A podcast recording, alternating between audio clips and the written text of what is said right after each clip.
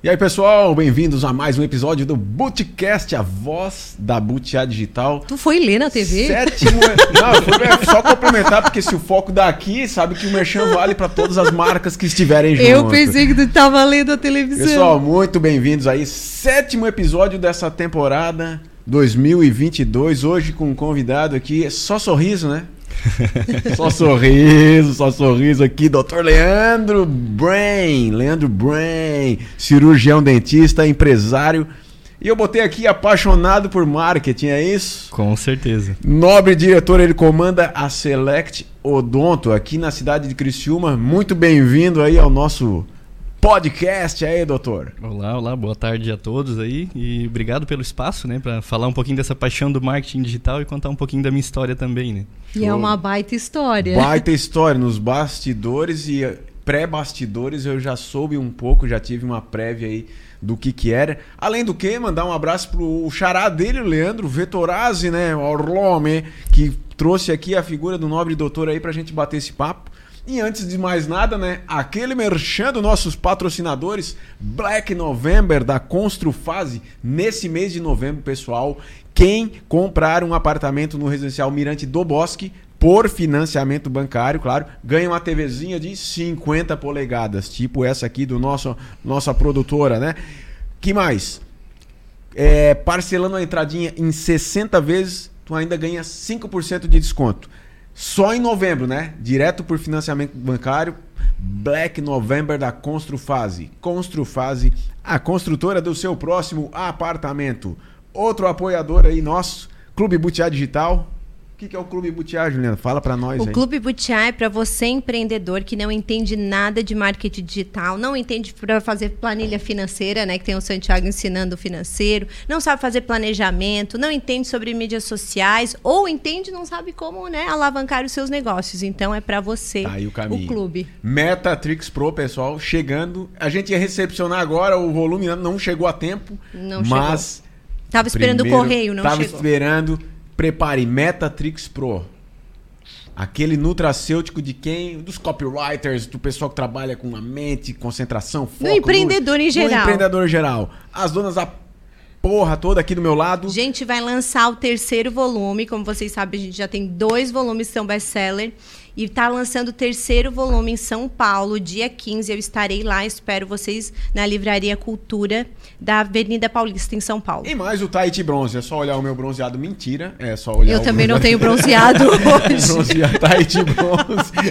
Tahiti Bronze.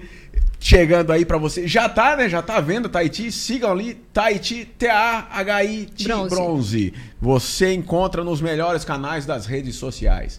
Muito, muito bem, então vamos aí para o que interessa, conhecer um pouco da, da história, entender aí aonde chegamos aí com esse convidado, porque não é fraca a história desse homem. E recentemente a gente se conheceu, né? Tive que ir lá fazer uma. Por uma, uma indicação, fui fazer uma visita de rotina, saí de lá com. Jesus, vou começar a falar assim, ó, tem várias coisas para fazer. Não, o Santiago, quando chegou em casa, ele estava encantado. Ele sabe tudo. Não, ele disse cara. que eu precisava, me deu um monte de ideia do que eu podia fazer com meu dente. Ainda sabe marketing, Juliana. Disse, Mentira! Quase que eu saio eu disse, com- eu preciso conhecer esse homem. Se bobear, saia com dois dentini na frente. Lá assim. Não, não, não. Doutor Leandro, satisfação, meu amigo. Vamos lá. Vamos nessa. A gente. Vamos levar ao público aí essa tua história, né, cara? Porque. A gente quer começar do começo. Começar né? do começo, né? Como é que. Como é que surgiu aí? Como é que tu se lançou pro mundo aí pra gente entender até chegar perto da área odontológica? Claro, vamos lá. É, na verdade, tem que fazer um, um retorno grande no tempo, né? É, são já. Eu tô com 35 anos e desde os 13 anos de idade que eu tô nessa batalha, né? Não foi uma coisa que começou já de adulto, né? Com 13 anos, então, eu sou de uma cidade do interior do Rio Grande do Sul, né? Uma cidadezinha bem pequenininha. Na minha época tinha 3, 4 mil habitantes. Eu acho que hoje deve ter 10, 15 mil habitantes. E, enfim, meu pai é motorista de caminhão, né? Agricultor, foi agricultor também. E a minha mãe era dona de casa, como era muito comum lá na cidade, assim. Então, a vida seguia aparentemente normal, assim, e aí a minha mãe foi fazer um- uma cirurgia, né? E acaba que essa história que eu, eu contei sempre para alguns amigos próximos, né? Que para mim não era assim uma uma grande história, entende? Nunca foi assim. E aí eu comecei a contar para as pessoas. No início eu via que gerava uma coisa ruim, assim. As pessoas ficavam tristes. Aí eu peguei e parei de contar a minha história. Né? Eu disse não, eu não quero deixar. Eu sou uma pessoa alegre, eu sou uma pessoa, né, não gosto de transmitir nada de ruim. Enfim, aí conversando com o Leandro Vettorazzi, contando também, eu, eu, mudei um pouco a forma como eu conto a história, né? Porque ela tem um, um final, um uhum. desenrolar uhum. muito feliz, né? Mas eu focava só na parte triste, na parte ruim, que é o início dela, mas que é fundamental para que a pessoa possa entender todo o contexto, né? Então, com 13 anos, do nada, como se fosse um, foi um acidente de percurso. A minha mãe faleceu, né? Foi fazer uma cirurgia super simples e tal, e ela falece, ela morre, eu, eu, eu no hospital junto com ela. Ah. Então, ali com 13 anos, foi um... O mundo caiu diante dos meus olhos, assim, além dessa dor imensa, né? Da perda, acontece que, na época, meu pai acabou me deixando. Foi logo em seguida, assim? A tua mãe faleceu um mês, logo em seguida ele foi embora? Sim, foi mais ou menos. Eu lembro bem, assim, em detalhes, tenho uma memória bem boa. Eu lembro que foram três semanas. Uhum. Depois que ela faleceu, três semanas, ele passou já a não dormir mais em casa, tal, enfim, não, não vou entrar nesse detalhe porque daí não é da minha vida, é da Sim. vida dele, enfim, uhum. né? E o que acontece é que de fato eu fiquei sozinho com 13 anos, sozinho. Não foi assim, ah, alguém supervisionava ou ia de vez em quando lá ver se estava tudo e bem. E nem o conselho tutelar soube. não, dessa parte a gente pode editar. se soube ou não. Não, morou é. desde os 13 sozinho. 13 e tu anos. sabia cozinhar? Então, eu, eu. A única coisa que eu sabia fazer era o, o bolo de chocolate, né? Porque não pode mais falar agora, né? Ah, tá. Sim. Enfim, lá no Rio Grande do Sul é assim que a gente chama, né? Mas eu, eu aprendi a eu sabia fazer bolo de chocolate, né? Qual e, é a cidade? E, é Terra de Areia. Terra de Interior areia. do Rio Grande do Sul, aqui. Caminho na Rota sim. do Sol, quem vai pra Gramado. Sim, sim, Sol, sim. Quem sobe uhum. a serra ali, né? Na, é isso aí, Terra de Areia. Bom, é a terra do abacaxi. É, é o maior produtor do estado. É um então tu viveu bom. de bolo de chocolate e abacaxi. Aí logo em seguida aprendi, eu lembro, eu aprendi a cozinhar arroz e tal, e fui sozinho? me virando sozinho. Sozinho, sem internet, né? Porque nem, hoje YouTube... Tá aí, mas, mas aí morada. Vi, vizinha ajudava? Não, é, eu, hoje eu não consigo entender, para ser bem franco com vocês, porque uh, eu me coloco na situação, até um estranho, se tivesse hoje, se eu soubesse de uma criança de 13 anos que está morando sozinha, eu, opa, vem cá, uhum. vou te uhum. ajudar, entende? E eu não fui amparado. Eu não, tenho, não guardo mágoa, não tenho ressentimento nenhum, né? Tu era um adolescente meio rebelde, assim? Como é que era? então, infância? eu fui criado dentro da igreja católica, né? Eu era coroinha, eu cheguei a participar de algumas reuniões até no intuito, pensando até de de repente seguir, né? Como, como sacerdote e tudo mais. E aí acabou que teve esse, esse acidente, né? A minha mãe acaba falecendo de uma cirurgia, um problema. E aí eu fiquei alguns meses, comecei a trabalhar na época numa chapeação, né, como Olha auxiliar. Fui em busca, eu precisava comer, uhum. entende? E aí eu lembro que eu comecei a trabalhar por cinco reais, né? Era a minha... Eu ganhava cinco reais para trabalhar à tarde, estudava de manhã. Enfim, fui me virando. E tu ainda manteve o estudo, manteve a tua rotina? É, a minha mãe é, não teve estudo, mas ela me criou pedindo que eu estudasse. Porque uhum. o meu irmão se tornou motorista de caminhão, assim como o meu pai que lá na região é o caminho mais provável, né? Até um bom caminho para quem é da região, né? E, e aí... teu irmão é bem mais velho do que tu? Dez anos. Ah, de... ah então é. ele já estava fora. É, ele morava com a gente. Assim, o meu irmão era mais dependente da minha mãe do que eu. Uhum. Eu era, sempre fui mais independente, assim, desde cedo, né? Questão de personalidade, eu acho também. Sim. Enfim, e aí fiquei ali um ano, mais ou menos, passando muita dificuldade, né? Foi difícil, assim mesmo. É, e aí, mais ou menos um ano isso acontecendo, teve uma, uma senhora que era costureira, que ela era muito amiga da minha mãe, né, que é a tia Elci. E ela... Não, mas isso... ela, ela me ajudou porque, assim, tava difícil, sabe? Tipo, eu, eu, eu tava passando necessidade básica do ser humano, assim. Eu tava tendo necessidade básica. É, com 14 anos, é, entende-se que não tem como Viver sozinho, né? E... Mas eu não me dava conta. Eu, eu tinha, inclusive, vergonha de falar para as pessoas. Tipo, eu ia na casa de um amigo, às vezes era a minha refeição do dia, um café da tarde. E eu tinha vergonha de dizer assim, bah, não tô tendo o que comer, me ajuda aí, sabe? Eu tinha vergonha, parecia que eu que era o culpado disso, entende? E aí essa tia foi quem percebeu, não, esse menino sozinho vai dar ruim, né? Vai acontecer algo de errado, né? E aí ela me ajudou a entrar num colégio agrícola na cidade de Osório, no Rio Grande do Sul, que é a escola rural. E aí com 13, com 14 anos, eu entro lá na escola agrícola. Até na época, uh, nós fomos numa reunião porque não era fácil de entrar, sabe? Uhum. Era um processo que demorava, tinha que escrever um ano para entrar no outro. E ela me levou no, no tipo em janeiro e as Uhum. aulas começavam em fevereiro. Olha né? só. A gente, a informação não chegava naquela época era diferente, né? E aí a gente fez toda a reunião com o diretor lá e eu lembro exatamente do dia, assim. E aí ele falou, olha, infelizmente pro próximo ano. Eu acredito que eu talvez não teria chego no outro ano, sabe?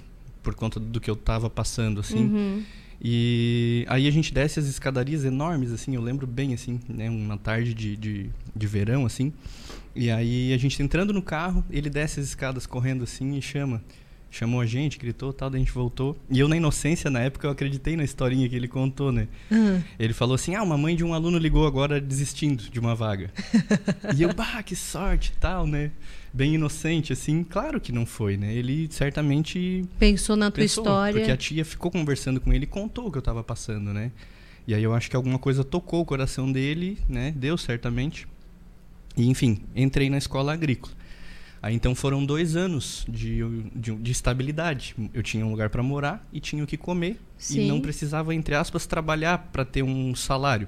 Eu trabalhava porque a escola agrícola é assim: você trabalha, tira leite, ah, aprende a parte da agricultura, A troca É. por tudo, né? Aham. não é nem a troca, é a capacitação mesmo, Aham. porque eu saí formado técnico agrícola. Então a gente aprende a fazer um parto de animal, a gente aprende a fazer castração. Olha só. Inclusive foi na castração de suínos que eu identifiquei a minha veia da saúde. Porque estava todo mundo fazendo o procedimento ruim e eu com bisturi como se não Costurando, Diz arrumando. que o organismo do suíno, do porco, é quase 100% do, coro, do, do fosse... ser Ele, humano. ele tem muita coisa que é biocompatível com a gente, Sim, né? sim. Assim, E, e aí eu fiquei esses dois anos ali. Daí Se eu morava... apaixonou pelo sorriso de um suíno? cara? Que dente bonito.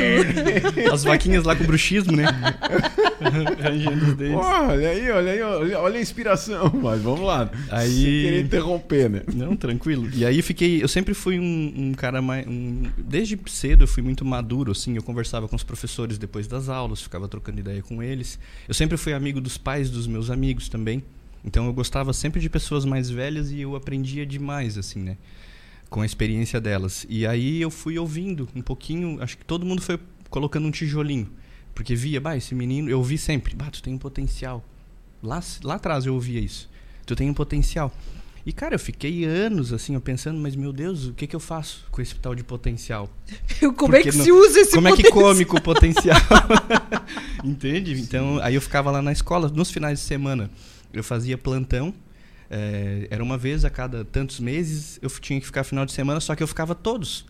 Porque eu morava, então eu, eu trabalhava para os meus colegas nos finais de semana, fazendo plantão para eles, ganhava um dinheirinho para isso. Eu sabia lavar roupa, então eu lavava a roupa dos meus colegas também, para ganhar um dinheirinho. Isso tava já há 16 anos? esse- Dos 14 aos 16 eu fiquei na escola. Então foi nesse, nesse processo. E no verão, que foi o intervalo, eu trabalhei lá, é muito comum o pessoal vai pra praia, né? Trabalhar a temporada. E aí eu trabalhei num, num bar da minha tia. Num- num- imagina, eu com 14 anos trabalhando de madrugada, era um crepe, né? Aham. Fazia crepe, era, na época era muito forte isso, né? Na- no litoral norte do Rio Grande do Sul, né? Aí fiquei o verão ali, ganhei um dinheirinho também, economizei aquele dinheirinho e assim eu tinha pro, pro ano, porque a escola fornecia tudo, mas ainda um, um lanche que fora de horário, uma roupa, eu tinha que me virar, né? Enfim, passei esse, esse período ali e aí vai chegando o fim da escola e eu começo a pensar, e agora? E agora? Tenho só 16 anos. né? 16 Pelo anos. é, menos tu, tu aprendeu a poupar dinheiro, né? Pelo que eu vi, tu aprendeu a ganhar e a Não, poupar. fa- fazendo um- só um paralelo aqui, um retrocesso do que ele falou, de 13 ao 16, só no que ele contou aqui, tem gente que passa uma vida não não passa por Não essa- passa esse esses perrengue. desafios aí que uma, que uma jornada te, te considera, vamos dizer assim, te coloca no trecho, né? Mas, Sim, e, e aí ah, eu chego ao fim da escola ali dos dois anos eu começo a pensar, meu Deus, eu sempre fui muito estrategista. Por necessidade, Sim, né? É a- aham. É, a, mãe de toda, toda solução, é a Aham. necessidade, né? Então eu pensei, o exército vai me fornecer isso. Vou eu pro gosto. exército. É uma coisa que eu sempre, na sétima série, eu lembro até hoje que eu respondi: o que, que tu quer ser? Eu quero ser soldado do exército. Eu Ah. lembro até hoje disso. E eu vou pro exército. Como é que eu faço pra entrar no exército? E aí vai atrás, descobre. Essa mesma tia tinha uma sobrinha casada com um major. Olha só. Aí, enfim, consegui fazer essa ponte, né? Eu sempre fui muito bom também nessa questão de, de networking. Na época eu nem, nem tinha esse nome bonito, uhum. né? Mas eu sempre fui muito bom nisso. Assim, de, de, de, conseguir me conectar com pessoas. Tipo, eu não chegaria naquela pessoa por conta própria, mas eu consegui chegar através de outras pessoas, né? E aí a minha tia me ajudou, eu consegui me alistar como, é, como é, voluntário com 17 anos, fiz todo o processo. E aí, nesse período, eu voltei para minha cidade, para Terra de Areia, com 16 anos, então, né? Aí fui fazer estágio numa prefeitura. O duro é porque eu não conseguia um trabalho oficial que eu fosse ganhar para me sustentar, porque eu não era adulto. Uhum. Mas ao mesmo tempo eu já era adulto porque eu morava sozinho e precisava me sustentar. Nossa, né? tu tava no limbo, né? E ao mesmo tempo também que tu já tinha toda uma experiência de vida, né? O que que tu faz? Não, mas o que que tu... Não, já, isso aqui dos 13 aos 14, 14 para 15, 15... Nossa, pode ser o nosso gerente, o coordenador de alguma coisa aqui, né? Se considerar o. Sim, mas sabe que eu, eu percebi com, com a questão das redes sociais, isso hoje é bonito, é legal e tal, e é valorizado. Mas antes disso, as pessoas não sabiam, entende? Ah, é o filho do fulano. Ninguém sabia que eu estava lá passando perrengue, entende? Uhum. É, não valorizavam essa história também dessa forma, né? Mas enfim, aí eu tinha um tio da polícia militar, que era brigadiano, que eu brinco sempre, né? Que ele é falecido já, tadinho, uma pessoa assim, foi um segundo pai para mim, né? E ele dava conselhos pro meu primo, que é um ano mais novo do que eu. E o meu primo não aproveitou nenhum dos conselhos. e eu aproveitei todos, assim, tudo que ele falava, eu disse, nossa, isso aí é muito bom, uhum. tal. Ele tinha uma visão, cara, né? E aí ele ia, o policial militar não paga a passagem, né? Estadual. Não sei se aqui é assim, no Rio Grande do Sul era assim na época. E aí ele me levou para Porto Alegre, porque eu vou me alistar, beleza, mas ah, como é que eu vou? Uhum. Enfim, aí me ajudava, eu né, pegava o ônibus, a gente, enfim, eu ia fazer todo o processo de ali do alistamento militar, conseguia entrar. Né, eu vou, vou, vou encurtar um pouco assim, né, para não ficar não ficar tão longo, mas consegui entrar no exército. Então, ah, tô Tô salvo por mais um ano. Mais um ano eu tenho garantido. Nossa, é de Eu um tenho comida e casa para dormir. Exato. Não, meu, eu já tinha entrado de parafuso de um em um ano. Não, e, e, isso que eu penso assim, ó, o como que tu conseguiu fazer isso tudo? Tu foi sobrevivência, né? E em nenhum momento tu foi vítima, né? Tu só pensava o próximo passo, o próximo passo, e tipo assim, ah, ninguém vai me ajudar. Que grande maioria vai dizer assim, ninguém vai me ajudar, eu sou vítima, né? É, antes de tu contar essa sequência aí, né? Como é, como é que tu trabalhou isso na tua mente? Que assim, ó, contando para trás aqui, 22 anos, ano 2000, vamos dizer assim, tudo acontecendo. Vamos... Sim, 2000 minha mãe faleceu. Sim, daí eu fiquei olhando assim, cara, 13 anos. Como é que a tua mente, o que, onde é que tu pegou esse. Como é que tu pegava tanto ânimo pro próximo Isso, passo? Porque... Não tinha ânimo, na verdade, nenhum. Eu tinha uma vida muito triste, né? Pra ser bem é, realista. Mas, sim, assim, é. Mas a tua era... poder de. A tua ação, a tua decisão, preciso tomar essa decisão aqui, tá, preciso. Eu entendo. É o, é o ponto de inflexão, como diz o Flávio é, Augusto, né? isso. né? Talvez. Uh, eu tive o meu, o meu primeiro assim uh, choque de realidade num determinado momento que eu tinha um amigo que era filho do vice-prefeito na cidade. E num final de semana a gente estava numa festinha assim e tal. E eu me peguei pensando assim, tá, mas olha aqui, eu tô aqui nessa festa agora com essas pessoas, né, filhos de do pessoal da cidade, assim, o filho do dono da loja tal, não sei o que tal.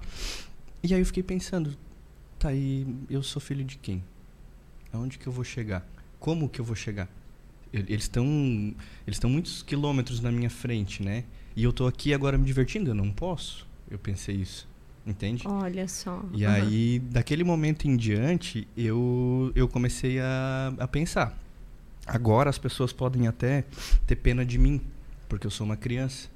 Mas quando eu for adulto, eu vou ser, eu vou ser o vagabundo. Uhum. Se eu for ferrado na vida, ah, aquele lá é o vagabundo. Ninguém vai lembrar da história. Agora que deu certo, a história é bonita. Mas o caminho provável é que eu tivesse viciado, morto, preso.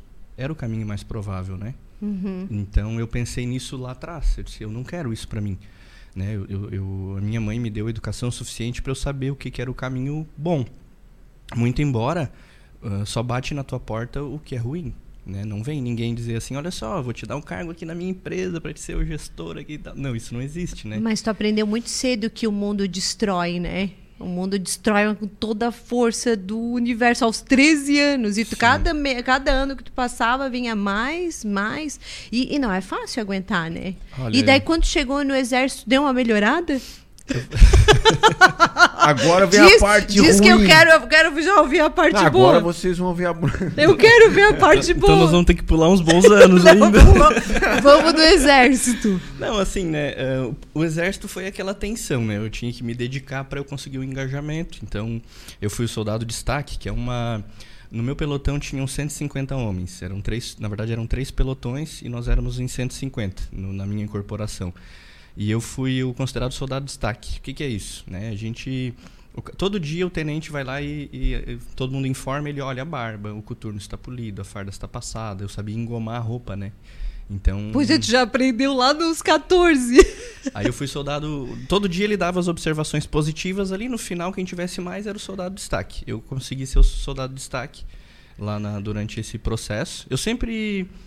Eu sempre consegui, em tudo que eu fiz na minha vida, eu consegui ficar próximo dos primeiros lugares. Não porque eu era melhor do que ninguém, mas porque eu era Se dedicado. dedicava né? muito eu mais. Fui, eu, eu- tem gente dizendo, tu é inteligente, a minha esposa. Eu, não, eu não sou. Eu não sou inteligente, eu sou um cara extremamente esforçado. É bem diferente. Inteligente é o cara que tu fala que cinco minutos ele sacou tudo sobre o assunto. Aham. Eu não, tu vai me falar aqui, eu vou ter que estudar, ler um livro, procurar alguma referência, alguém que entende daquele assunto melhor do que eu, para daí então eu conseguir formar uma opinião, né? Sim. Mas enfim, fui o soldado de destaque lá nesse, nesse processo do exército, né? Na minha formatura, outro ponto que me marcou bastante, ninguém foi. Ninguém. na formatura, ninguém. Do exército, né? Do exército. Isso, do exército. foi. Aham. A formatura, a gente convida pais, tá? Alguém para colocar a boina. Que você Sim. usa um, um bonezinho, né? Aí convidei um monte de pessoas, ninguém foi. Eu tive que convidar um sargento lá que eu fiquei amigo e tal. Eu disse, ah, sargento, não tem ninguém, tu pode fazer e tal. Daí ele Uhum. foi bem legal comigo. Aí fui trabalhar com o coronel, que era o comandante do batalhão, por eu ter sido o destaque. Aham. Né? Enfim, eu era o, a doméstica dele praticamente, né? Sim. Passava café, eu limpava a sala dele, a cama, tudo eu ajeitava tal. E era como se fosse um secretário de luxo, assim, né? Então tudo eu fazia pra ele. Aí consegui uma bolsa para terminar o ensino médio, porque eu tive que parar, né, ali da, da escola agrícola pro exército. Uhum. Aí fiz o, o ensino médio em seis meses. Né, lá em Porto Alegre tinha um processo acelerado lá para quem era filho de militar. Também foi uma batalha conseguir, fui atrás de algumas pessoas, falei com esse coronel, ele me ajudou e tal, eu consegui. E aí eu acabo me machucando, né? Estourei o meu ombro Ah. no exército, né? Precisei passar por uma cirurgia. Enfim, não, não consegui engajar. Aí tive que entrar com uma ação judicial, acabei voltando, fiz a cirurgia e fiquei quatro anos nesse, nesse processo. Daí, nesse período, com 20 anos, eu, eu casei, conheci minha esposa, né? E eu tava de licença de saúde do Exército. Eu ia uma vez por semana a Porto Alegre para me apresentar lá para eles, né? Aham. E, e olha como o perdão é, é muitas vezes a chave de tudo, né? Meu pai tendo feito eu passar por tudo isso, quando chego aos 20 anos, eu perdoei ele, enfim, por algumas situações que aconteceram, né? E aí eu, é porque ele casou com a minha tia. Hum, aquela que te ajudou a entrar Não, no agrícola. não, não, ah, porque não, tu fala eu pensei que era É, mesmo. Não, com a irmã da, da- com a cunhada da minha mãe, enfim, foi um, um rolo, enfim, eu não aceitei, por isso que eu fui morar sozinho. Ah, eu poderia tá. ter ido morar com ele, mas eu sabia o que era certo e errado e eu paguei o preço para ficar no que eu considerava certo. Sim, né? aham. Mesmo de pass- passar toda essa dificuldade. E aí, cara, eu, eu segui, é, casei, aí perdoei meu pai. O meu pai, na época, daí tava namorando uma senhora viúva. Fui conhecer a minha madrasta, casei com a filha dela. É, o mundo dá volta, capota. Agora a história começou a ficar boa. Sim. É, mas olha isso, cara. Ô, tá, eu- cor- me, me remeteu uma passagem, ele falando 13, cara, foi passando um filme assim. O cara. Tem lá do, do Ninja, né? Que ele fala: Temos um vizinho que ele é foda. O cara, ele passa todo dia na nossa frente, ele não dá um bom dia, ele não fala com a gente, ele não olha. E ele é foda. Ele é por que que ele é foda? consistente. Porque o cara tem uma consistência da porra. e ele não muda. E Nem um isso que eu dia. te disse que eu ia trazer, cara, tu traz Tu tem a uma consistência. de assim, não, assim, não, passou um ano. não, Valores passar- também. Porra, isso, do- trazendo pra parte empresarial, né, o empreendedorismo, olha, olha o caminho que foi se formando pra dar a entender que tu basta ter uma, vamos dizer assim, acreditar em si próprio ou ter uma força extra que seja né, divina, que seja né, do amor que É, passou como na infância. tu acreditava em Deus, acho que isso, né, ajudou bastante também, né? Sem dúvidas. Eu fiquei bastante revoltado os primeiros anos, assim. Eu dizia, ou Deus não existe, ou ele não gosta de mim. Era Aham. o pensamento daquela criança que não consegue entender, né? Tipo assim, tô com fome, quero comer, não tem? E aí? Sabe? Porque tu ter valor, tu ter princípio aqui estando tudo certo é uma coisa. É. E quando tu é provado é que de fato tu vai ver se isso realmente, se os teus valores são maiores do que, se as tuas crenças são maiores, né? Do que a dificuldade te impõe ali. Às vezes, muita, né? De, talvez o caminho mais provável, mais fácil era roubar para comer. Uhum. Não dá para condenar, né? Não dá, não é, complicado. Não é justo, não tá errado, mas não dá para condenar. Eu falo isso com propriedade, porque eu já passei. Eu já passei dificuldade, já passei. Já senti vontade de comer e não tinha, Uhum. entende? Então eu posso falar. Agora, quem opina, hoje em dia tá muito assim, né? Ah, tal, tal. E, né, Opinar do lado de cá é fácil. É fácil. Entende? Mas enfim, pra, pra passar pra parte um pouco mais. Boa. Mais. Tá, assim, que tu encontrou a tua esposa, aí foi, foi o... amor à primeira Como é vista. o nome né? dela? A Samara. Ah, manda aquele abraço pra Samara, vai estar assistindo, dando aquele like, salvando esse post, curtindo e enviando direct pra outro. Com certeza. E tem um filhinho também, recém-nascido, 3, 4 meses. Não, o quantos- Ícaro tá com 10 meses. Olha aí. Tá a alegria da minha vida, nossa. Aham. E, enfim, daí. Ícaro, botou Ícaro aí. Eu, pois eu percebi que era o mesmo nome. Depois eu ia tocar no assunto. Depois a gente fala sobre esse assunto. É, em homenagem ao Ícaro de Carvalho, né? Depois a gente marca ele aqui no. Ah, não, tô brincando. Que é do marketing digital, né? É. Ele- o Ícaro de Carvalho é parente do Endel, não é? Não. Não é primo do Endel? Não, não, o pessoal faz bastante essas. é, não, ele não é parente do. Ah, Mas tá. são dois ninja igual, né, cara? O Ícaro é considerado o pai, né? O pessoal chama ele o pai do. Perdão, tô um pouquinho. vou espirrar. Ah, e ele, ele fez uma transformação profunda na minha vida, assim. Tanto, tanto é que depois que eu conheci ele, eu multipliquei a minha empresa em quase 20 vezes o faturamento. Olha só. Tá, Através- mas primeiro tá? vamos, Vamos vamos, lá. lá. Depois a gente, É, a gente porque- faz o merchan pro Ícaro. É aquela coisa, né? Eu ia, a gente sempre começa o bate-papo, começa a falar, entende um pouco da história. Mas essa puta história aqui, pelo amor de Deus, né? Então, se tivesse que seguir o roteiro aqui, ah, Não, eu ainda falei como pro foi você, a Thiago. escolha da carreira? Pô, teve um Esse da pegada roteiro- do suíno. Pô, o cara tá Como é louco? é? Bota esse corte lá, o suíno, o dentista, como te vira agora. Não, eu ainda falei pro Santiago, a história dele é muito boa, desse roteiro aí não tá bom. Não, eu tava com as folhas tudo aqui antes, agora você vem do celular e tá só um, um pai bola. Cara, mas assim, esse, esse bate-bola é que interessa, porque assim, eu não te conheço a fundo pra entender. Tu já viu lá, fez uma baita panorâmica em mim, um negócio ninja lá na clínica, eu olhei, meu Deus, vou tomar choque, não vou, radiação, olhei os negócios. Rapaz, não deu nada, não senti nada, saí de lá, fechamos um. Saiu encantado, Encantado. falando pra mim, eu digo, meu Deus, vamos, vamos, vamos passar esse homem na frente de todo mundo. Só que eu já desafiei ele lá, já deu um problema sério antes do- da data marcada lá. Ele, não, já vou me encaixar aqui, eu tô esperando. Eu não, eu não fizemos ontem a produção por causa de não encaixou meu horário também, mas vai dar certo, Ah, vai, com certeza. É, então, a minha empresa ela acaba sendo o reflexo da minha vida, assim, né? E aí, então, eu conheci a minha esposa, como eu falei, foi amor à primeira vez. Quando eu olhei ela, eu disse, ela é a mulher da minha vida. Olha na só. hora, eu tive certeza. Não sei explicar, só senti. E ela namorava na época. Ah. né? E era um cara bem mais à frente do que eu, né? Eu tava com 20 anos, eu não tinha nem carteira de habilitação. Aham. E, enfim, durou o namoro dela, acho que não chegou a durar um mês depois que a gente se conheceu, né? Porque eu sou muito persistente, eu sou consistente, né? Então, olha, eu já, eu já percebi, tu vai, tu pega uma reta e vai. Enquanto eu chego no objetivo. Eu chego, sabe? Não interessa. Eu chego no. Tu só eu- pensou assim, ela é nova ainda, um dia vai acabar, eu vou estar lá na fila, eu serei o primeiro. Ela tinha 17 anos na época e todo aquele impasse, né? Minha madrasta, mãe dela. Entende? Bah, que confusão, que rolo, né? Enfim, ficamos juntos. eh, comecei a morar com meu pai, daí então, né? Aham, pra ficar mais próximo, pra cuidar. E aí a gente ficou junto e tal, e eu contei pra ela, logo que a gente ficou, eu disse, ó, eu vou chegar aqui, ó. Eu vou fazer isso na minha vida. E ela comprou. Foi a Ah. primeira pessoa que acreditou em mim.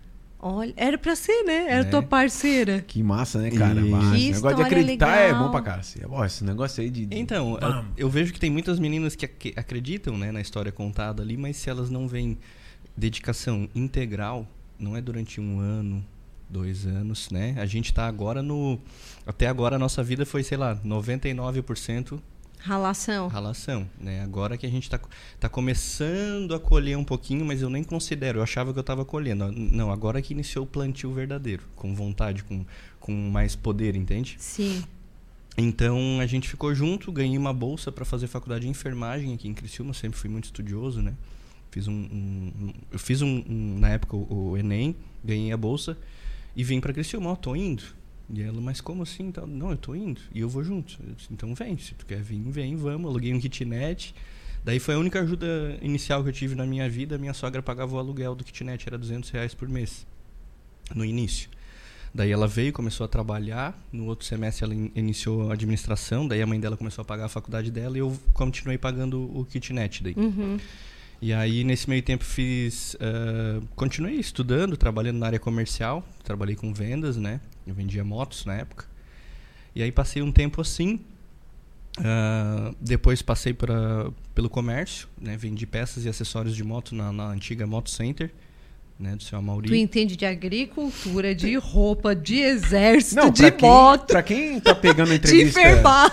É, pra quem tá pegando a entrevista nesse momento, é uma pessoa que ela quase não domina nenhum Mas tipo tu de, sabe de assunto de mercado. Que eu sempre penso assim, ó, quanto mais informação tu tem do mundo, se tu é generalista, tu conhece um pouco de tudo, melhor tu vai se formar como empresário, porque tu conhece tu- um pouco de tudo, tu pode, pode juntar, que nem um MacGyver, um cabe- um quebra-cabeça e uma solução que as pessoas poderiam demorar anos para ter uma solução, né? É, o, o Ícaro de Carvalho fala, né, que para quem é mais ou menos dedicado não existe concorrência. Uhum. Sabe? Não existe. Tá muito fácil hoje em dia. Eu vejo que se eu conseguir criar o meu filho próximo do que eu acredito, a, a geração dele vai ser muito mais fácil de vencer do que foi a nossa.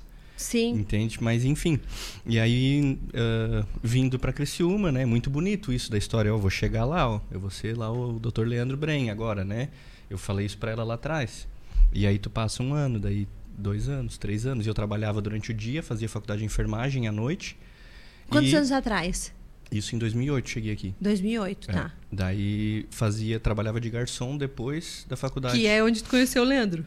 Não, o Leandro foi um pouquinho depois. É? né? Logo em seguida, assim, trabalhei de garçom, fazia os, os extras, né? Os freelancers aí da vida. E aí, os finais de semana, ela ia junto comigo. Quando inaugurou o boliche, Bebê Bullying, eu fui da primeira equipe de garçons lá com o Gelson Fernandes, né? Que, eu, que era o proprietário. E eu não tenho... Tem gente que esconde um pouquinho, assim, e tal. E eu tenho o maior orgulho de falar isso, sabe? Sim. Não tenho nenhum... Não é demérito, assim, não acho. Foi tudo que te moldou, né? E aí, enfim, trabalhei esse tempo, esse período lá. Ah, aí depois consegui uma baita de uma oportunidade na Citroën, na concessionária aqui de Criciúma, que era do grupo Le Monde lá de Floripa. Ah, fiz a entrevista lá em Floripa, tal. Fui para uma vaga de seminovos, já me colocaram direto para vender novos, né? Que era já era uma promoção, era tipo um plano de carreira e eu entrei já no segundo estágio. Uhum. E fiquei em primeiro lugar de vendas no ano que eu trabalhei na Citroën, na Le Monde. Foi onde eu conheci o Leandro. Ah, foi eu vendi ali. dois carros para ele. Ah, daí ele já era um ótimo cliente, né? Daí Então. você vai ficar amigo. E a gente ficou amigo porque ele já tinha ido lá e ninguém tinha atendido ele. Dando, né? dado o devido atendimento, como ele faz Ele com conta a história bem clientes, certinho. né? Não, entrei, ninguém me deu bola, tal, tal, tal. Daí quando tu me levantou a cabeça que tu me viu, tu veio na minha reta, assim. E como eu fiz com todo mundo, né? Eu vendi carro à vista pra, pra um pescador que chegou lá de chinelinho e tal, Uhum. entende? Então, enfim, eu sempre ofereci o melhor atendimento, não interessa pra quem. Né? Eu sempre fui um consultor de vendas de fato, não só um vendedor, né? Uhum. E aí ali eu, eu também surpreendia os meus, os meus clientes na época, porque ele fechava o negócio, eu tirava da minha comissão e comprava um presente pro cara.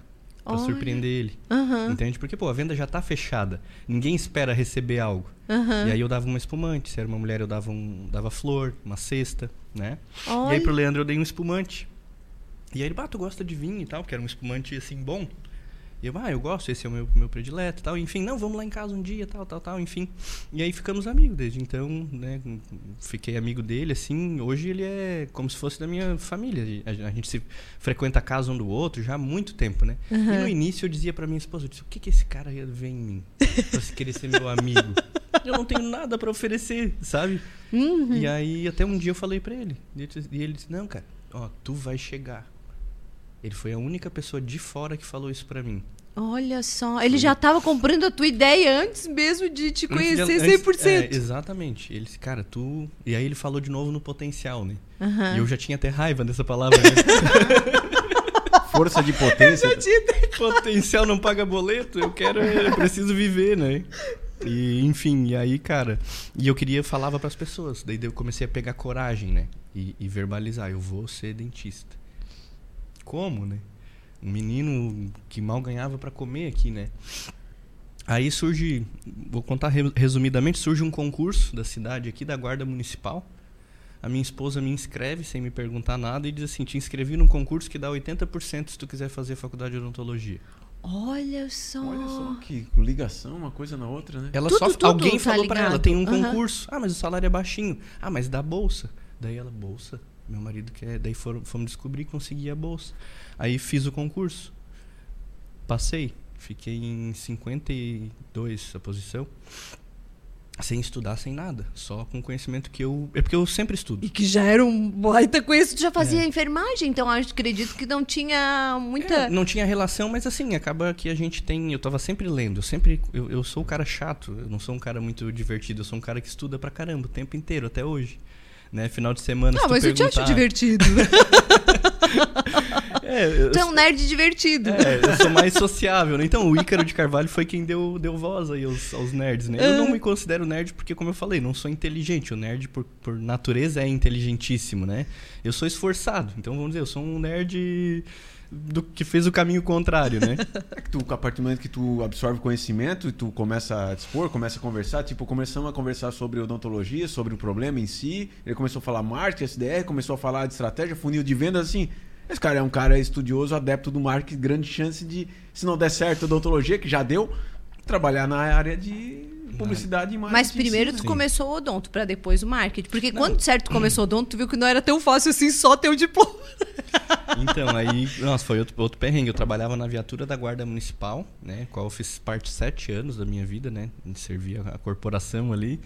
E que, enfim, teve várias coisas que aconteceram na cidade, enfim, relacionada à guarda ali. O cara atuou na guarda também, municipal. Eu perdi a coisa, eu nem vou abrir mais aqui o roteiro, que eu. Eu trabalhava de madrugada dentro da viatura numa escala 12 por 36. E se tem alguém que já trabalhou nessa escala ouvindo e vendo a gente, sabe o quanto ela tira a tua vida, sabe? Porque é sem domingo, sem feriado. É um dia sim, uma noite sim, uma noite não. Uma noite sim, uma noite não. E um domingo de folga por mês. Ah. E nisso eu fazia faculdade em período integral. Então eu dormia uma noite sim, uma noite não. Durante a graduação inteira de odontologia. E tu conseguiu se dar bem ainda sem, o, sem sono? sem dormir? Então, uma vez me chamaram lá que teve sorteio de uma cadeira pra. A gente ganhava bilhetes de acordo com a média geral do curso das notas. E aí me chamaram lá, eu ganhei um monte de bilhete. Ah, tu tá entre as maiores 20, se não me engano, notas de todo o curso até hoje, que já passou aqui. E eu, oh, que legal, fiquei mais fe- feliz por isso do que pelos bilhetes, né? Não, não ganhei a cadeira. Mas, enfim. E aí, não, sempre fui um aluno muito dedicado. Assim, eu, eu estudava, no semestre que vem eu ia ter cirurgia, eu comprei o livro um semestre antes, na primeira aula eu já cheguei botando o professor na parede. Ah, eu sou um aluno entendi. chato, Aham. sempre fui. Se o cara não tá preparado pra pra ir lá dar o curso, ele ou eu vou sair ou ele vai sair. Porque eu boto ele na parede, porque assim, eu tô pagando pra adquirir o conhecimento. Sim. Não interessa o que é, entende? Eu vou sugar do cara. Além do que, Leandro, quando tu. Quando alguém abrir uma boca pra ti lá, tu.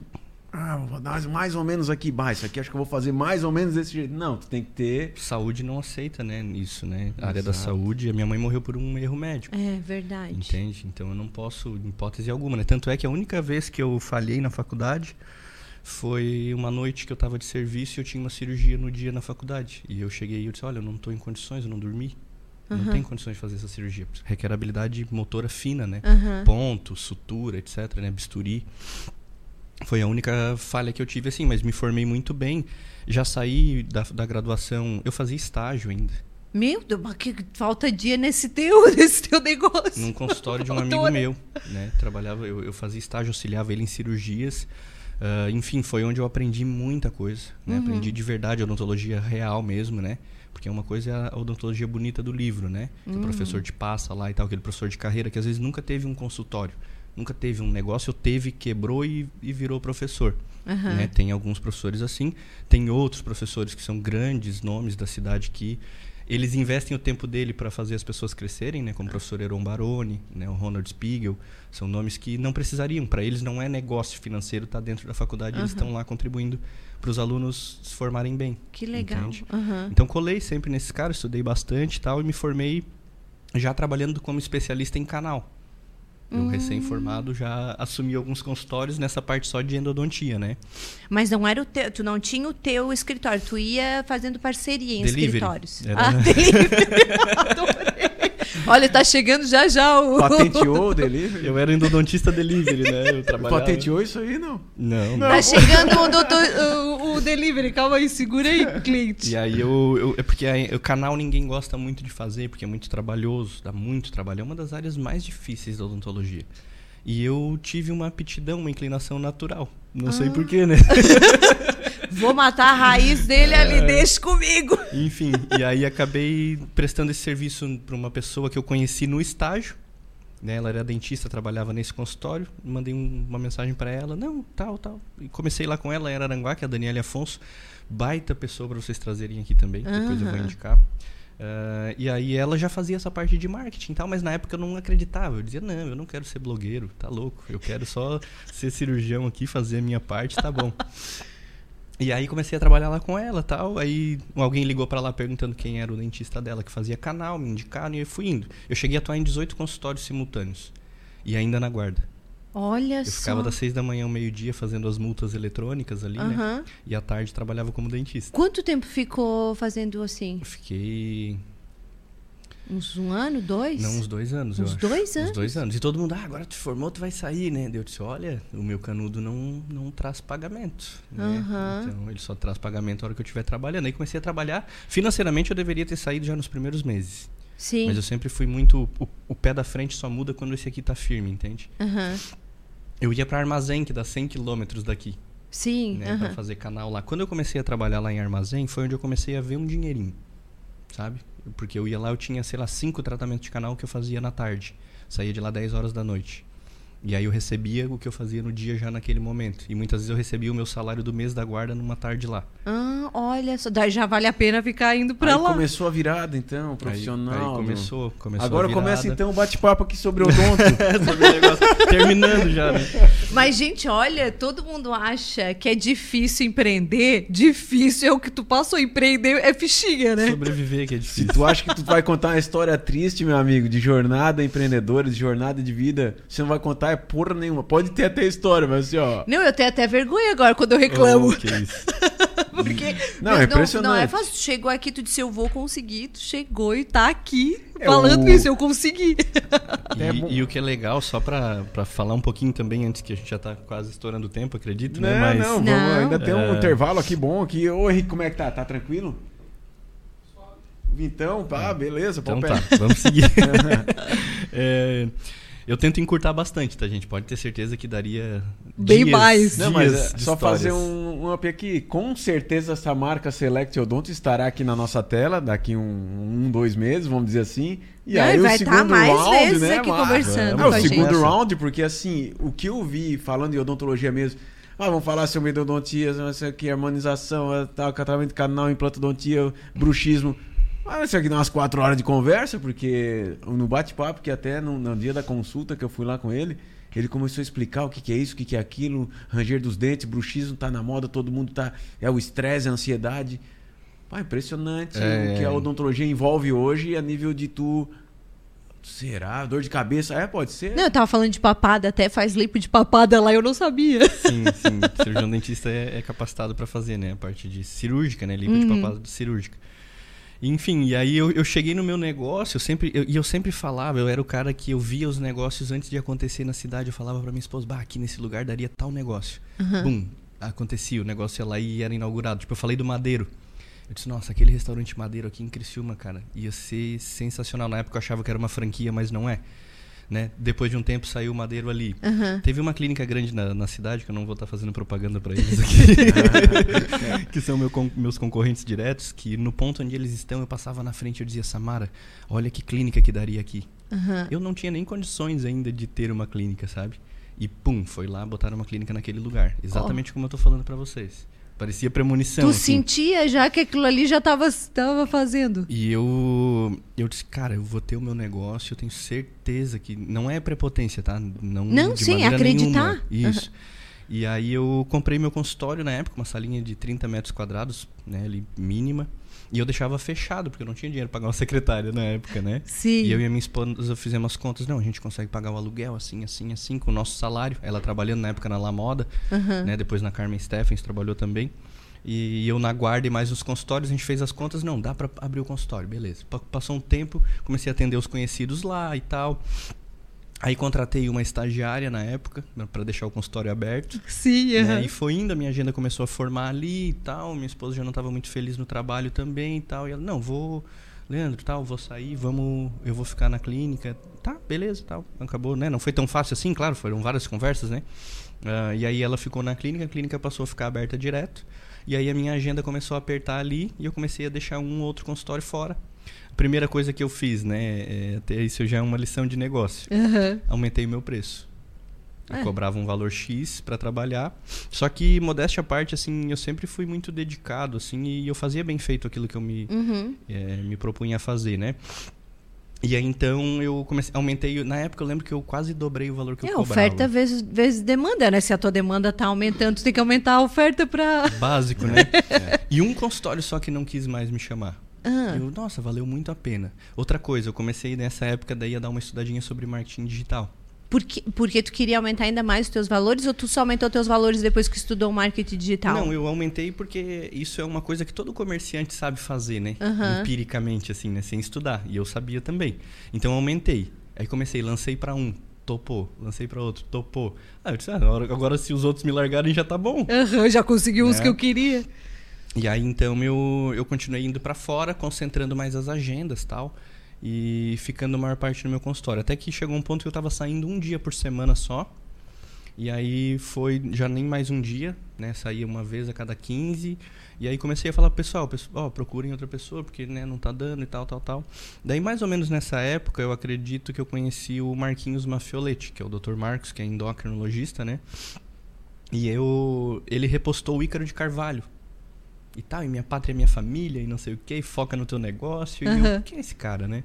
Aí comecei a acompanhar, me inscrevi para fazer o curso dele, que é o Novo Mercado.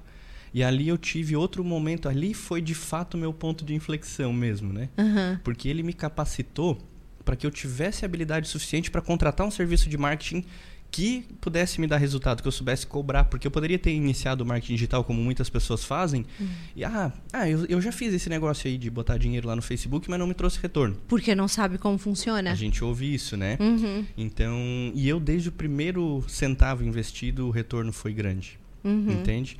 E por conta do Ícaro de Carvalho. Por quê? Ele me, ele me capacitou, entende? Ele me deu formação para eu não cair no papo da conversa fácil. Não, vem que eu vou te ajudar, o teu negócio e tal, tal, tal. Enfim, eu, eu, eu andava. Eu costumo dizer para minha esposa, eu tô sempre fuçando, né? Atrás uhum. de negócio. Tô sempre, o tempo inteiro. Eu tô estudando já. Enfim. E aí eu havia já contactado várias agências, vários caras, cada um falava uma coisa diferente. A gente tu nunca chamou. Não.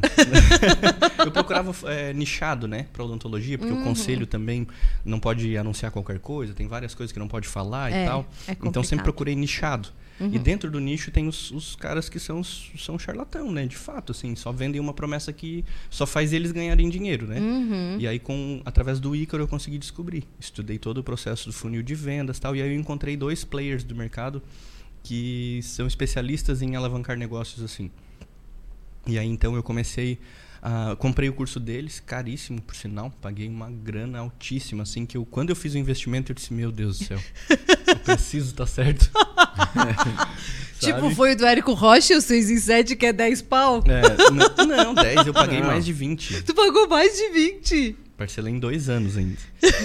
No primeiro, eu, e hoje, até hoje eu tenho os áudios guardados com a, com a pessoa que me supervisionava lá, né? E eu lembro dos números que eu falava para ah, se eu bater tanto, né, se eu bater seis dígitos de faturamento, eu vou tal, vou ficar assim, assado e tal. E eu já fiz oito dígitos de faturamento. Olha só, valeu super a pena. Os 20 mil valeu cada centavo. e, enfim, e o negócio daí foi crescendo dessa forma. Eu acreditei na filosofia deles, né? Fui delegando. No início o pessoal, Leandro, tu é louco deixar de fazer implante, tu sabe fazer, pô, tu é, né? Fazia pós-graduação nisso. Mas tu não cresce, né? Porque daí tu que fica fazendo, como tu é que tem que formar pessoas. Não tem como. Não, e, e na odontologia é a melhor área que existe para empreender. Porque as pessoas já estão formadas e capacitadas. Eles já uhum. vêm pronto tecnicamente falando, Sim. não comercialmente falando. Uhum. Entende? Tanto é que a única etapa que eu ainda atuo é na mais importante delas, que é a área comercial, onde eu faço o diagnóstico, que é muito importante que o cara domine a parte técnica. Uhum. Né? Tem que ser um bom um ótimo, na verdade, dentista, porque naquela consulta inicial eu passo um orçamento para um tratamento que pode durar dois anos. Uhum. Não posso errar.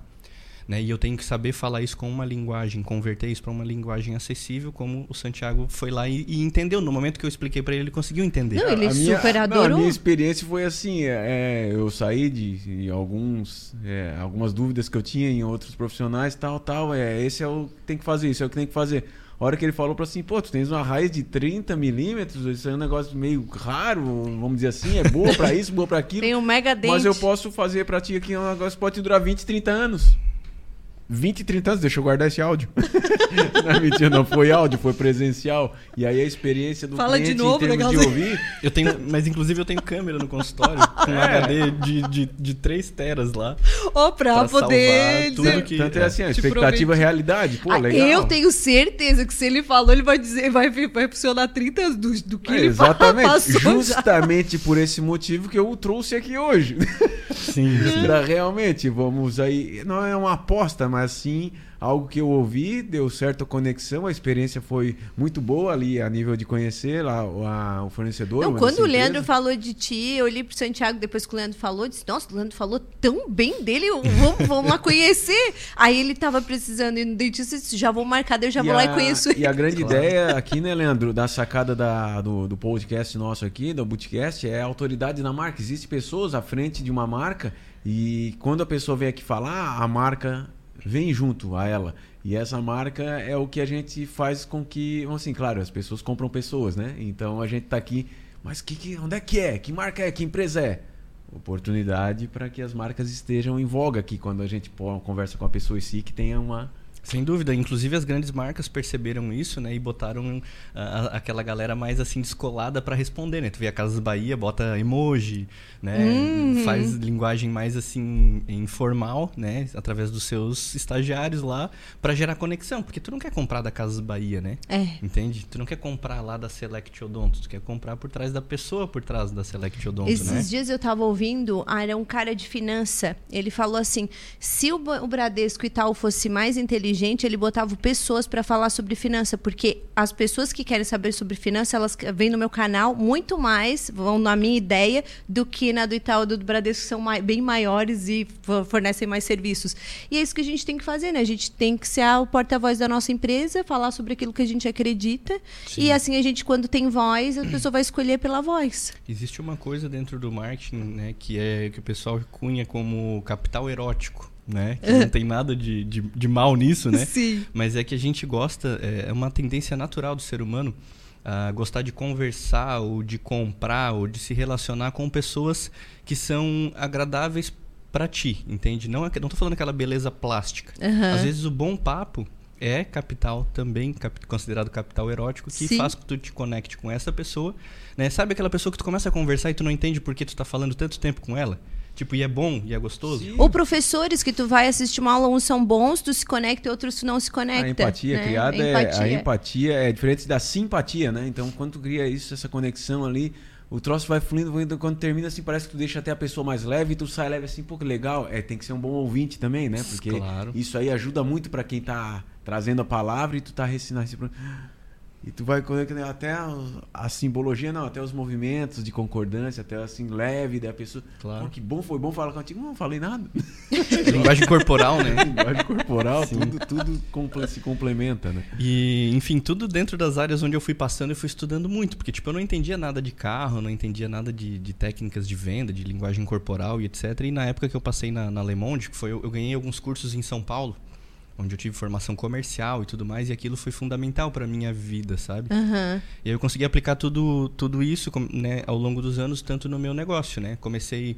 ah, logo em seguida comecei a me vestir com- usando gravata e sapato. Quando um pouquinho antes de aumentar os meus valores lá trabalhando para os colegas, né? E eu não estava explorando, tá? Não, não me entendam mal, assim, é- é porque realmente o meu trabalho valia mais. Eu estava trabalhando abaixo, eu estava fazendo over delivery. Uhum. Eu estava entregando muito mais do que eh, eu era contratado para fazer. Desde o encantamento do cara fazer um tratamento de canal sem dor em uma única consulta que eu fazia, Aham. entende? Então era diferente. Então eu comecei a me vestir melhor. Né? Porque primeiro a pessoa compra a tua imagem, né? Sim. E, e aí logo em seguida consegui aumentar os meus valores tal, e, e montei né, o, o meu negócio. Aí então fiz, resumidamente, cheguei nesse, nesse enfim, cursos, mentorias e tal. E aí comecei a aplicar, só que eu sou um aplicador. Tem um amigo meu, que é o Guilherme Nagel, trabalhou comigo na Moto Center. Hoje ele é o CEO de uma grande agência né, da cidade. Enfim. E ele é um cara muito inteligente. Ele é o melhor vendedor que eu conheço. Uhum. A nível de mundo. Ele é o melhor. Tá? E ele fala que 4 mais 1 é maior do que 5. Né? Um dia estudando e quatro aplicando é muito maior do que cinco dias só estudando. Uhum. Entende? Então eu sou o cara aplicador. Se eu aprender algo com vocês agora, eu já vou usar agora à tarde, lá na minha empresa. Eu sou esse cara, sempre fui. E consistente, eu faço isso hoje, faço isso amanhã, depois, sábado, domingo, no feriado. Né? Tá todo mundo de boa aproveitando uma festa, às vezes, e eu tô com meu celular estudando alguma coisa. Uhum. Entende? Não tô perdendo tempo em rede social, tô estudando de fato. né? Mas tu gosta de festa? Porque parece que, é- tipo assim, eu tô aqui perdendo tempo desde a festinha lá de criança. Tipo, tá todo mundo aqui se divertindo, eu tenho que trabalhar, tchau. É o que me dá, é o que me, eu gosto de estudar, como eu falei pra vocês, eu me considero um cara chato. Parece que tu gosta disso da festa pra ti. Caguei pra festa. né? Já tive meus momentos, assim, mas quem me conhece mais, assim, no íntimo, né? Apesar de eu ser essa pessoa mais extrovertida, de, de fala fácil e tal, eu gosto de ficar em casa, estudando, sozinho. Aham. Sozinho eu digo eu, minha esposa, o meu filho ali na volta e tal. Eu saio porque é uma questão que eu entendo também, tipo, ontem eu Tem que fazer network. É, Sim, sim. Manter, né? não é nem, não é nem Tem, que, essa. tem que fazer interação É, social. é deixar, tipo, a minha esposa feliz, entende? Então eu saio, eu acabo... Esposa feliz, vida feliz. É, e aí então eu, ontem ainda presenteei ela, né, com uma coisa que eu considero pra mim um, um- até coloquei no Insta ali, pra mim é um penduricalho, né? Ela queria uma bolsa X e tal, da marca não sei o que e tal. E eu disse, meu Deus, não é possível que tu quer isso mesmo, né? E tal. Enfim, fazia um tempão que ela queria, mandei vir. Comprei, presenteei ela ontem. Ah, mas nem é nada e tal. Sim, mas não precisa, né? Ela, ela é presente na minha vida todos os dias, né? Então, eh, acabei, se é importante para ela, acabei né, também presenteando ela. Então, eu faço por ela. Né? Ah, vamos sair, vamos numa festa, vamos sair para jantar, vamos viajar. Eu vou reclamando. Adorei! Ah, mas eu vou, tá? Eu não deixo de ir. Eu também. Santiago também ele paga imposto pra sair dentro de casa. Sério? Ah, Ah, achei um amigo, então. É que eu, ah, eu gosto, eu, tipo, eu gosto, a gente Ele gosta de capinar terreno. Não, eu gosto de fazer atividade física. Eu, eu sei que o corpo fazer, prestando, é, vamos dizer, se desgastando, ele gera muito mais energia. Mas ele é diferente sobra. de ti. Tu estuda. Ele é, gera energia. Ele gosta de ir pra academia, nadar, correr. Ele sai pra isso. Então, mas eu, eu preciso dessas coisas também na minha vida. Eu, já- eu me tornei Uhum. obeso, né? Ah. Eu me tornei obeso. Depois eu vou te mostrar a foto porque ninguém acredita quando eu falo que eu fui obeso. Ah, foi gordinho. Não, fui obeso, obeso, né? 40% de percentual de Mórbido? gordura. 40% Ah, de percentual é? de gordura com Bastante? indicação de bariátrica. Bota aqui na tela, Henrique. não tem, não tem na tela. Tem? Tem? Depois eu Não, mando. na tela. Não, tô brincando. Não tem, ele. Tá ele... só me olhando atravessado. Vai que eu peguei, vai que eu peguei a foto dizendo que porra é essa foto, cara. Ai, mas eu posto com bastante orgulho, entende? Né? Porque o shape que eu venho construindo já tem uns três anos que eu tomei a decisão. Eu disse, não, eu não quero operar. Eu sou capaz. Eu sou um cara. É, eu, eu digo a minha natureza é capaz de conseguir ser determinado. Eu não e duvido. mudar, E tu Ah, conseguiu. sim, sim. E eu, e eu fiz, né? Eu fiz um processo primeiro de três meses sem errar. Eu fiquei três, em três meses eu perdi quase 40 quilos.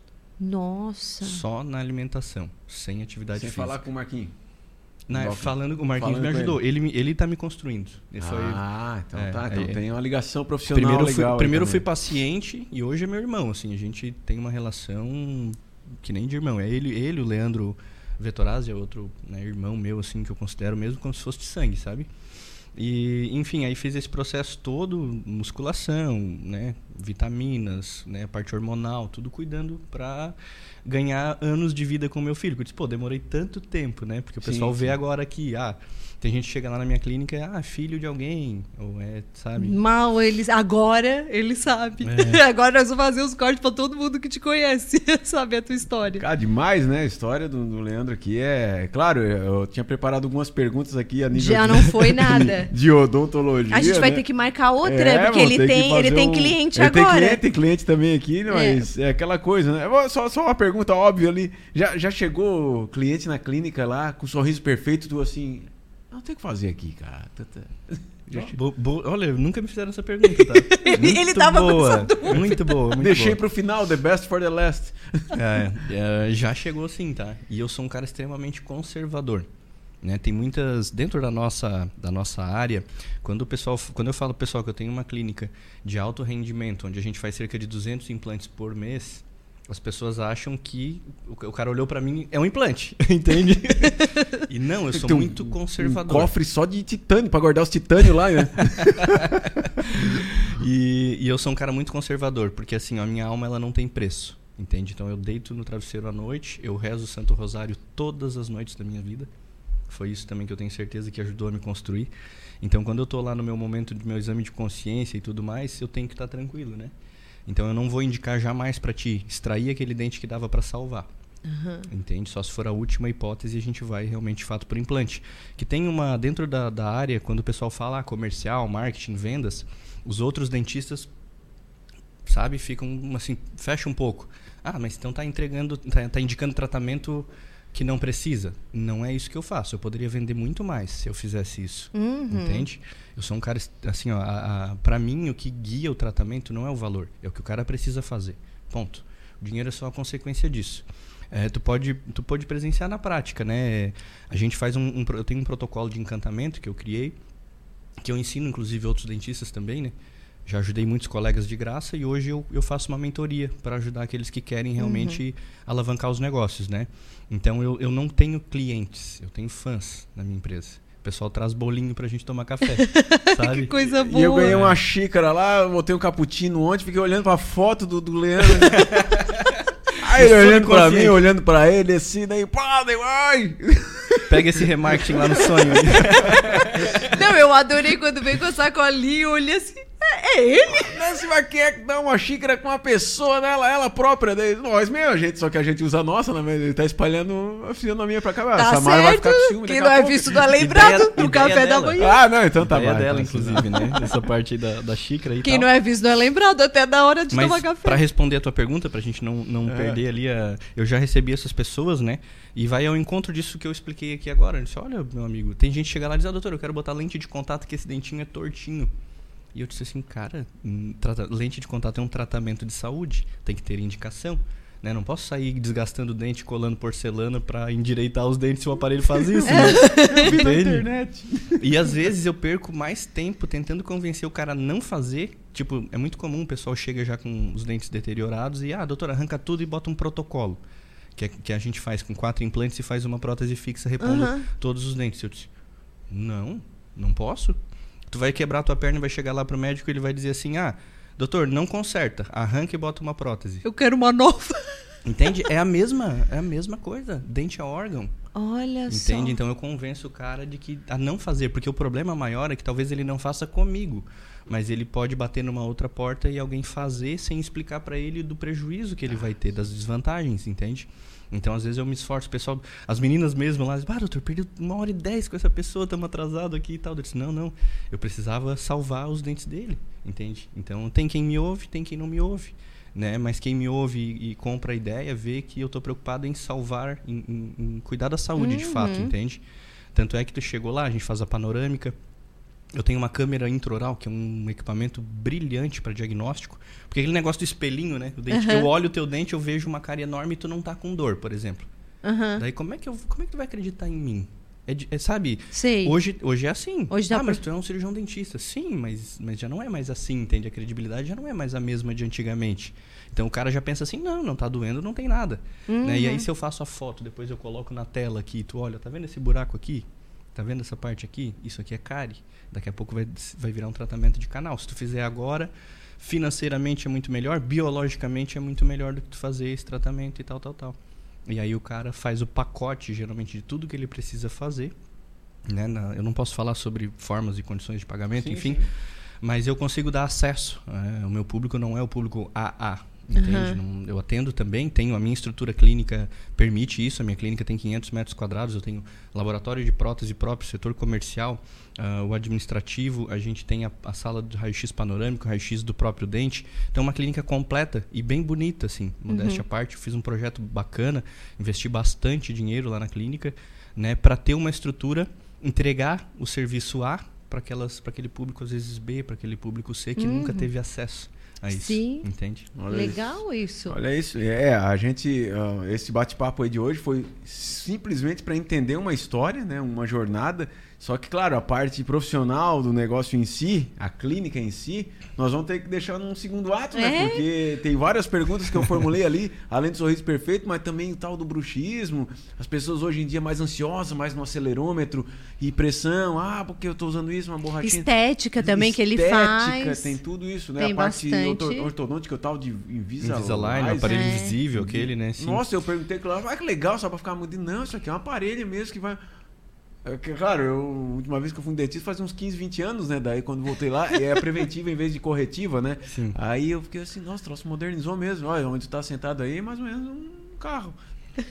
Eu comecei assim, o troço evoluiu um monstro, né? Sim. Mas é claro, para quem não tem é, visitas constantes, né, periódicas, né? Sem dúvida. E, e eu ajudo bastante, né, para quem quiser acompanhar nas redes sociais.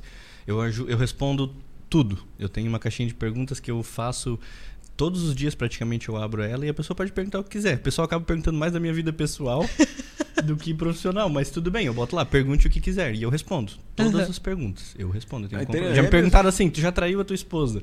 Já me perguntaram isso. Sério, como, né? É. Enfim. Mas dizem que quando eu, eu, li um livro muito bom, Sapiens, já já lê esse não livro? Li, mas já ouvi falar. Ele fala que quando foi feita a linguagem, quando a gente começou a se comunicar, não era para dizer, olha lá, lá vem um leão. Não é para saber quem deve para quem, quem tá pegando quem.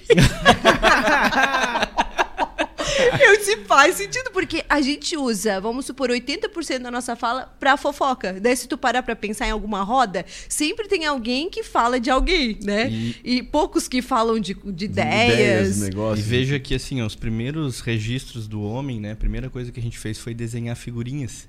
e agora o que, que a gente tá fazendo de volta? Desenhando figurinha? Se comunicando Se por figurinha.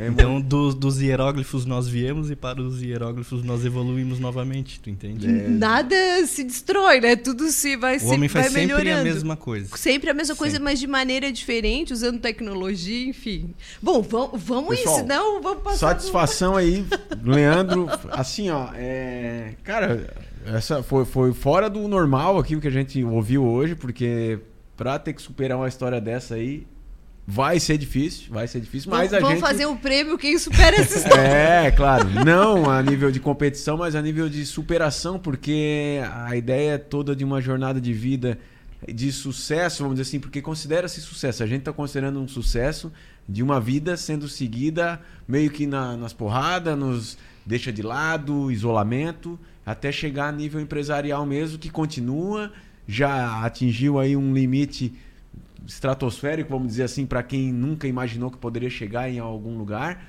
e até a nível financeiro, né? Então... Daqui a pouco já está com franquia pelo Brasil exatamente, inteiro. Exatamente, é, então... é, um, é, um, é um, assim, já foi um projeto mais forte na minha mente, né? Só que eu não quero escalar sem qualidade. Uhum. Entende? Então é uma coisa. Eu acabei segurando. Eu tenho um projeto talvez de ter até um número X de unidades né, verticalizadas e não franquias, talvez, com alguns sócios, né? Uh, mas a franquia eu acabo, eu, eu, sinto que é difícil escalar mantendo eh, esse cuidado, essa ética, entende? Eu não quero que as pessoas saiam vendendo nas minhas franquias implante para quem não precisa. Uhum. Se eu precisar fazer isso, eu vou pagar a conta porque eu acredito, eu, eu sou cristão.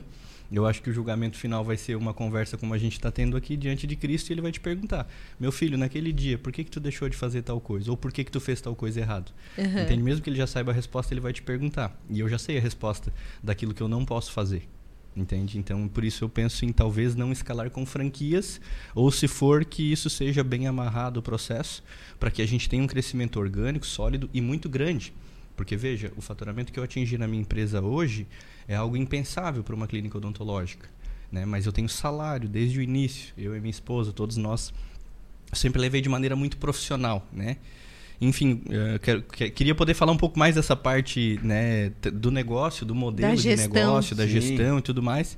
Mas acabei, viu como eu sou um cara chato? Aí eu vim Não, é acabei ótimo, falando mais da minha vida. Não, ótimo, é porque já existe a prévia para um segundo ato. Aqui aí. tem que ser um em cinco atos. É, um segundo ato, tanto porque a gente sempre linka com a parte empresarial, empreendedora, tecnológica. A gente nem chegou a falar alguma coisa de metaverso aqui também, né? Porque se ele é estudioso, ele vai também ter que falar alguma coisa do que tal ou não tá, mas já existe possibilidades aí. O Brasil também já é referência na área de medicina. E foi uma satisfação tê-lo aqui presente. E não vamos marcar a data, mas obviamente teremos um segundo ato. Isso aí. Prazer foi meu, obrigado pelo espaço, tá? E tô à disposição. Show de bola. Só lembrando, Black November, Construfase. Acesse as redes sociais da Construfase, acesse o site. Na compra de um apartamento em Bosque, Mirante do Bosque. Por financiamento, você concorre a uma TV. Você ganha não, uma TV. Ganha uma TV. Ganha uma TV 50 polegadas e ainda consegue parcelar o resto de longa data. Pessoal, satisfação aí. Mais um bate-papo com um empresário, empreendedor na nossa região. Até o próximo episódio da Bootcast, a voz da Butiá Digital.